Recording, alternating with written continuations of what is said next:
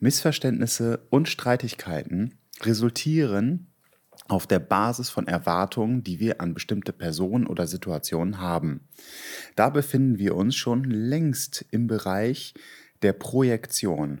Wir interpretieren, dass etwas auf eine bestimmte Art und Weise zu sein hat und werden enttäuscht. Enttäuscht, also mit der Realität konfrontiert. Projektionen sind aber eben nicht nur negativ, sondern auch positiv. Sie nützen uns etwas. Und genau darum geht es in dieser Podcast-Folge. Wie du Projektionen erkennst und wie du auch dein zwischenmenschliches Miteinander, die Missverständnisse und Streitigkeiten konstruktiv nutzt. Viel Spaß dabei! Herzlich willkommen bei meinem Podcast NLP für Fortgeschrittene. Mein Name ist Malte Nissing. Ich bin unter anderem NLP-Trainer und möchte dich mitnehmen in die Tiefen des neurolinguistischen Programmierens.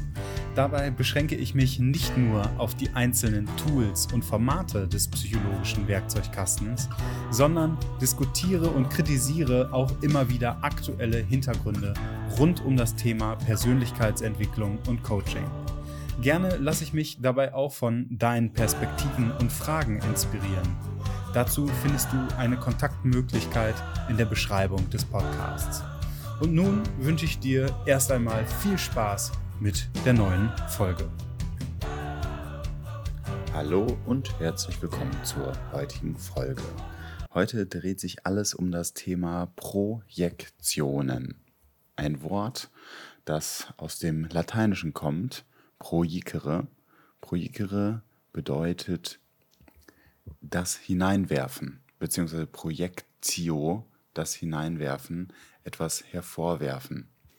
Ihr könnt euch das genau so vorstellen, wie ein Projektor etwas auf eine weiße Leinwand wirft, auf der man dann einen Film sieht. Also ich werfe etwas, was in mir drin steckt, in das Äußere, wo es eigentlich nicht existiert wir weiterhin mit dieser weißen Leinwand arbeiten, ist dieser Film ja nicht die weiße Leinwand, sondern die weiße Leinwand ist eben die Leinwand, auf das, die quasi das abbildet, was es außen auf sie drauf wirft. Übertragen bedeutet das, dass wir Inhalte unserer eigenen Psyche in die Außenwelt projizieren und denken und auch davon ausgehen, sie sind Inhalte und Bestandteile der Außenwelt selbst. Also eine Projektion bedeutet, dass wir beispielsweise eine eigene Emotion, eigene Wünsche, Effekte, Teile oder Eigenschaften von uns in irgendeiner Art und Weise abspalten, nicht bei uns selber sehen, sodass wir sie nicht mehr wahrnehmen als Teil von uns, als eine Repräsentation der Selbstakzeptanz, sondern nur noch bei anderen wahrnehmen. Das klingt jetzt so, als wäre eine Projektion per se etwas Schlechtes, aber nein, vielleicht habt ihr auch schon einmal so ein Phänomen von, der, von dem Phänomen der Schattenprojektion gehört. Das wird in der Psyche auch als Abwehrmechanismus gewertet, also eine Projektion, die in irgendeiner Art und Weise, ja, nee, nicht in irgendeiner Art und Weise, sondern ganz konkret auch als eine Möglichkeit der Dissoziation angesehen werden kann, um ja das Leben zu ertragen, um das, um das Leben, ja, um ganz konkret das Leben zu ertragen. Wieso das Leben ertragen? Weil wir ab und an mit uns selber, wenn uns unsere eigene Psyche in voller Gänze alles das, was wir lernen und nach außen projizieren, selbst auf uns übertragen würden, schlichtweg überfordert wären. Also gar nicht damit klarkämen, die ganzen Erfahrungen, die wir in der Vergangenheit gemacht haben, die man jetzt als Imprint-Erlebnis oder als Trauma identifizieren könnte oder benennen könnte, dass diese unterschiedlichen Ereignisse alle auf einmal bewusst werden würden und wir somit, ja, das würde einen Kollaps der Psyche darstellen, das alles sofort instant zu erleben. Heißt dennoch, dass wir ja in Anführungsstrichen verdammt dazu sind, die Vergangenheit und die Erlebnisse, die in irgendeiner Art und Weise traumatisch waren, aufzuarbeiten.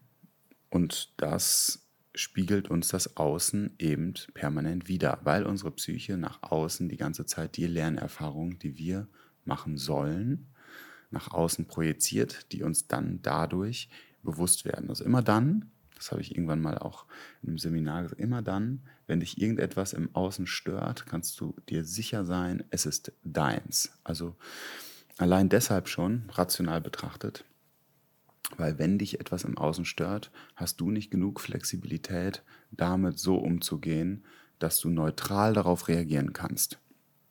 Und dieses neutral auf etwas zu reagieren, ist dann so das Hinnehmen, das Annehmen dessen, was dich umgibt. Ist das nicht der Fall, befinden wir uns eben im Spektrum der Projektionen. Also uns stört etwas, der Partner sagt etwas und uns stört etwas oder äh, wir erleben irgendeine Situation und merken, boah, das passt aber irgendwie gar nicht. Dann erleben wir, wir reagieren emotional darauf, also projizieren wir gerade irgendetwas, was uns stört in uns nach außen und es wird uns dadurch bewusst. Aber fangen wir nochmal einen Tacken vorher an. Was ist denn ganz konkret eine Projektion oder wie können wir das noch besser fassen, was eine Projektion ist?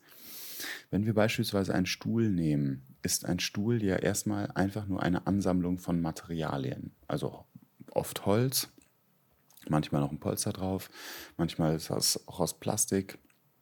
Und diesem Sammelsurium von Materialien schreiben wir eine Bedeutung zu. Und das ist ganz klar funktional oder ganz einfach ausgedrückt nützlich. Das ermöglicht nämlich uns zu orientieren. Wenn wir jedes Mal dieses etwas, dieses Sammelsurium von Materialien wieder ganz neu von vorne erkunden müssten, dann würden wir unglaublich viel Kapazitäten unseres Gehirns und damit eben Energie verschwenden.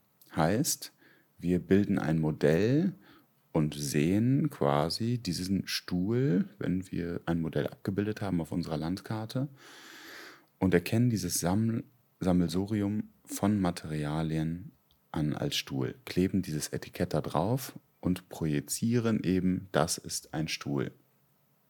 Ich habe heute noch ein Video gesehen, in dem so ein 3D-Loch also so ein Bild von einem 3D-Loch auf den Boden geklebt war und Hunde das gesehen haben und immer wieder drüber gesprungen sind. Das ist auch wieder so eine ganz klassische Projektion, die gleichzeitig etwas weiteres, eine Eigenschaft bewusst macht. Also Menschen, äh, die Hunde sehen das, erkennen es oder projizieren darauf, dass es ein Loch ist ja nützlich, auch diese Eigenschaft auch zu haben. Springen nicht da, springen nicht da rein, betreten sich, sondern springen darüber. Gleichzeitig wird aber auch klar, dass die Projektion, also die auch Modellbildung von etwas und dann das Abrufen von Modellen, also das Modell auf bestimmte Dinge drauf zu projizieren, nicht immer nur nützlich ist, sondern auch Nachteile haben kann. Denn dadurch schränkt sich der Hund natürlich in seinem natürlichen Gang ein und wenn das Loch groß genug gezeichnet wäre, würde es eine Barriere darstellen, die die Hunde dann in dem Fall nicht mehr überqueren könnten. Oder würden, könnten ja schon, indem sie einfach darüber laufen und es als Gemälde auf dem Boden erkennen. Und ähnlich passiert das natürlich auch bei uns Menschen. Wenn wir etwas für real halten und das als die Realität äh, empfinden, also unsere eigene Projektion als die Realität empfinden, dann ist es auf der einen Seite nützlich, indem wir bestimmte Dinge erkennen, wie zum Beispiel den Stuhl oder auch allen anderen Dingen, die uns so begegnen, Gegenständen etc. Allerdings kann es eben auch dazu führen, dass wir das Wirkliche in Anführungsstrichen nicht erkennen, nicht wahrnehmen und uns dadurch etwas, ja, vorenthalten wird oder wir uns selbst etwas vorenthalten. Mm. Einem Haustier geben wir zum Beispiel, oder ein Haustier ist auch sehr oft eine Projektionsfläche von uns Menschen. Denn wir geben Haustieren beispielsweise Namen oder weisen ihnen Charaktereigenschaften, die menschenähnlich sind, zu ach, der Mikesh, der weiß einfach alles, alle Geheimnisse, dem erzähle ich einfach alles. Wir schreiben unseren Haustieren sogar Werte zu und blenden dabei total aus, dass das Tier die Welt ganz anders wahrnimmt, als, wahrnimmt, als wir projizieren. Also, wann projizieren wir? Wir projizieren, wenn wir irgendetwas Bedeutung zuschreiben. Dann, wenn wir interpretieren. Dann, wenn wir urteilen und verurteilen wenn wir bewerten, wenn wir etwas als Einheit definieren und irgendwelche Grenzen ziehen und auch wenn wir Sprache benutzen. Und bei Sprache wird das sehr schön deutlich, weil was ist denn eigentlich Sprache? Sprache ist, um es mal runtergebrochen zu erläutern, ein Sammelsurium von Lauten, denen wir Bedeutung zugesprochen haben. Und wenn wir das so sehen, dann wird auch klar, wenn wir eine Sprache hören, dessen Lautbedeutung wir nicht kennen, beispielsweise Chinesisch oder Arabisch oder oder oder, mm, dass es eben genau so ist, weil dann können wir den Inhalt nicht mehr verstehen und dann kommen Shi, Shu, Hu, hm, hm, oder oder oder. Also dann erkennen wir quasi nur noch, nur noch in Anführungsstrichen eben diesen Laut. Okay, wir gehen bei einzelnen Lauten wie selbstverständlich davon aus, was sie bedeuten. Also wenn du beispielsweise das Wort Kartoffel immer wieder wiederholst, Kartoffel ist ja erstmal klar, höchstwahrscheinlich auch dir, was es bedeutet, aber sag's mal ganz schnell und oft hintereinander. Kartoffel, Kartoffel, Kartoffel, Kartoffel, Kartoffel, Kartoffel, Kartoffel, Kartoffel, Kartoffel, Kartoffel, Kartoffel, Kartoffel, Kartoffel. Was passiert dann nach einiger Zeit? Der Inhalt rückt in den Hintergrund. Er spielt bei, der, bei, den, bei einer gewissen Anzahl von Wiederholungen keine Bedeutung mehr, sondern es rückt der Rhythmus und der Klang des Lautes in den Vordergrund. Und so hast du die Möglichkeit, einmal Laut von Bedeutung zu trennen, also diese Erfahrung zu machen.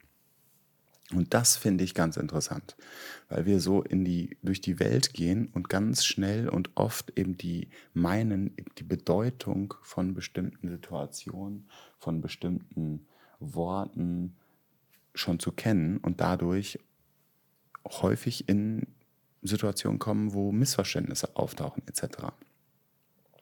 Denn was passiert? Wir bilden ja unsere eigene Realität.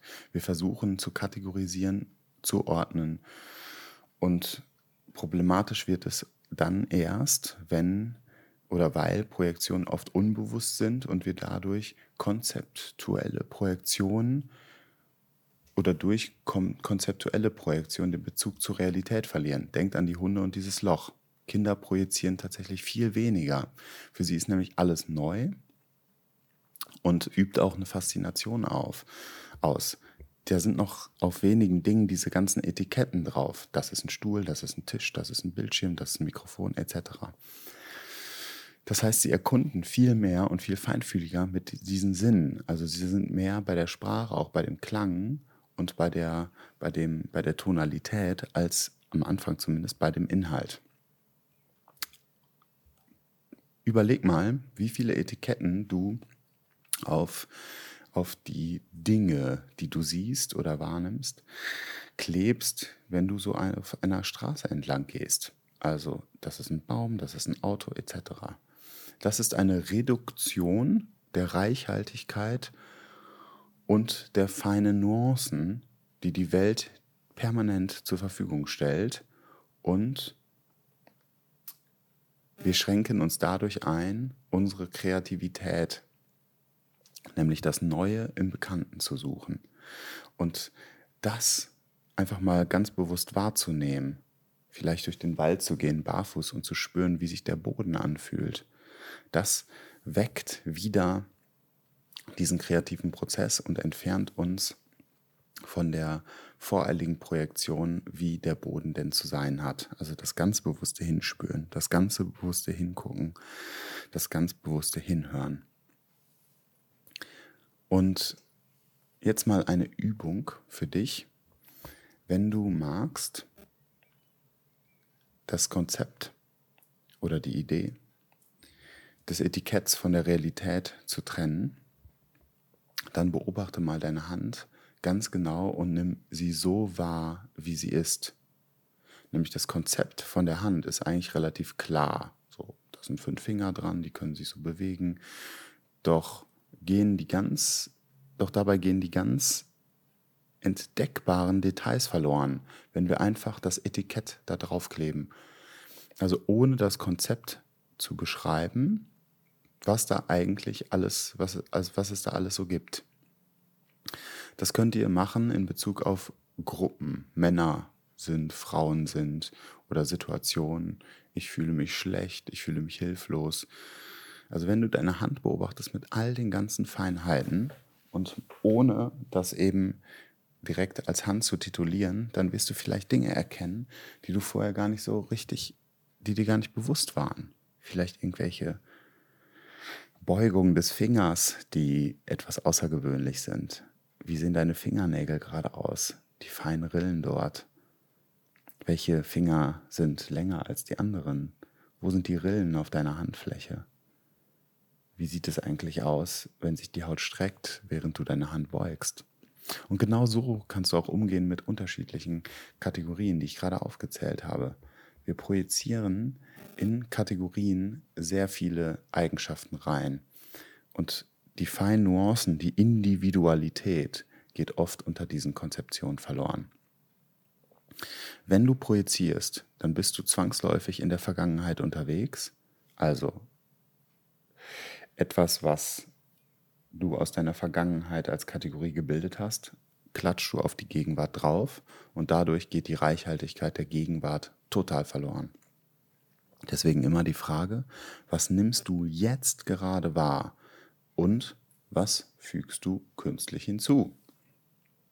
Und das wird natürlich vor allen Dingen dann total interessant, wenn wir in den zwischenmenschlichen Kontakt gehen.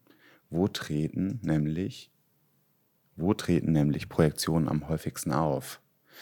Am häufigsten treten Projektionen im zwischenmenschlichen Kontakt auf. Also als Trainer oder als Coach ist es total wichtig, sich darüber bewusst zu machen, wie viele Projektionen, auch du als Coach, als Trainer, aber auch als Vater, als Mutter, als Tochter, als Sohn, als Arbeitskollege, als Chef abbekommst. Denn je näher der Kontakt, je größer ist auch der Wunsch, sich mit der Person, die so eng mit dir im Kontakt steht, sicher zu fühlen, geborgen. Und gleichzeitig kriegst du natürlich, gerade in der partnerschaftlichen Beziehung, viele Projektionen und Wünsche ab, idealis idealisierte Vorstellungen wie der Konzepte, die wir in der Vergangenheit gebildet haben, die auf die Beziehung projiziert werden, die gar nicht wirklich erfüllbar sind in der Komplexität, wie eine ideale Beziehung beispielsweise zu sein hat. Heißt, da bist du in einer partnerschaftlichen Beziehung Projektionsfläche und musst in irgendeiner Art und Weise damit umgehen. Da gibt es natürlich unterschiedliche Möglichkeiten. Eine Möglichkeit wäre zu sagen, äh, ich führe keine Beziehung, also sich davon abzuschneiden. Geht das überhaupt? Gar keine Beziehung zu führen? Eine partnerschaftliche vielleicht? Eine Beziehung zu gar keinem Menschen? Hm, weiß ich nicht.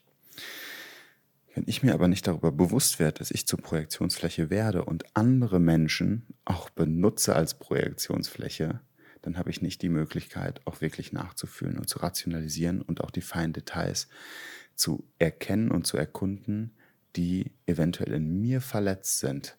Also wenn ich in der Beziehung, beispielsweise in einem Streit, mitkriege, wow, da werde ich total emotional gerade und auch schlage über die Stränge vielleicht, weil ich irgendwie ein bisschen lauter werde oder gereizt bin oder mich dann zurückziehe auf der Basis, dann kann ich merken, boah, da fehlen mir auf irgendeine Art und Weise total viele Ressourcen. Und gerade ist es super schwierig, damit umzugehen. Und dann kriegt meine Partnerin vielleicht etwas ab, obwohl in der Vergangenheit bei mir irgendetwas mal passiert ist, was durch die Interaktion mit ihr jetzt gerade wieder an die Oberfläche tritt. Häufig wird mir das dann später bewusst in einem Gespräch dann mit ihr. Äh, und dann bedanke ich mich bei ihr. Dann bedanke ich mich bei ihr, dass sie als Projektionsfläche für mich ja fast schon gedient hat und den Raum gehalten hat.